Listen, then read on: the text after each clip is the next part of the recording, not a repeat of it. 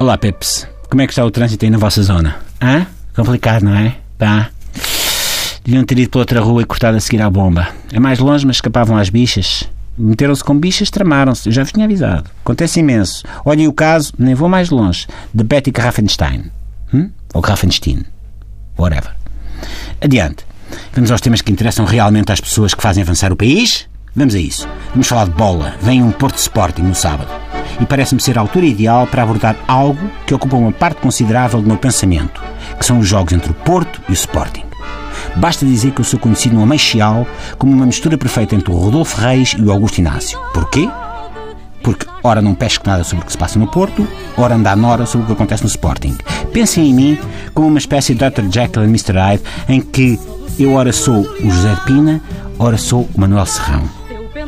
É assim, o Porto está a fazer uma época muito abaixo das expectativas, já se sabe. Tecnicamente, em futebol, chama-se isto um Benfica do Arthur Jorge. Os próprios responsáveis e adeptos reconhecem que o clube bateu no fundo. O Porto, eu lamento dizê-lo. Para... O que é isto? Outra mensagem do Filipe Homem Fonseca? Ou será do Mário Botequilha? Lindo. Ok, vamos continuar. O Porto, lamento dizê-lo, parecia uma série de zombies, daqueles mesmo hardcore, como a comissão do inquérito de Banif. Em certas alturas da temporada, era mais fácil encontrar um cérebro a funcionar num reality show da TVI do que ver um jogador portista a correr. Quanto ao Sport, está em segundo lugar e tem de ganhar no Dragão para não deixar fugir o Benfica, ao mesmo tempo que mete recurso para não deixar fugir 14 milhões para o fundo de investimento com quem anda à bulha. Jorge Jesus tem imensa experiência destes grandes clássicos de futebol português. Imensa! E sabe que o futebol tem apenas duas regras. Primeiro, quem não marca sofre. Ok? Segunda, são 11 contra 11 e no final quem ganha é quem Pedro de Guerra achar que ganhou. Outro fator a ter em linha de conta. Bruno Carvalho continua a ir para o banco durante os jogos e é um presidente que tanto aprecia estar perto da equipa como gosta de processar antigos presidentes ou de desancar dirigentes do Benfica nas redes sociais.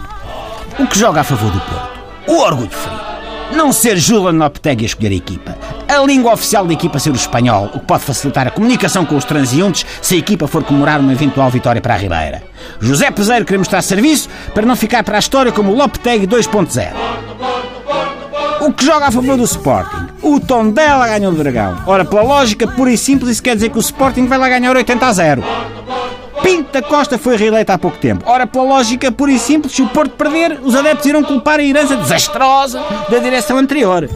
Por último, o Sporting tem a seu favor um fator determinante nos jogos de futebol. Quer ter o único jogador em campo com bigode, o médio, o William, Carvalho, tem bigode, o médio, é marcado, é o William, é quem? Quer os calções, está-se a ver, é que doado, não é? E é isto, Pips. Que ganhe o melhor, ou pelo menos que o jogo dê assunto para 500 horas de debate nos canais notícias. Isso é que é preciso. Saudinha Rija e até amanhã.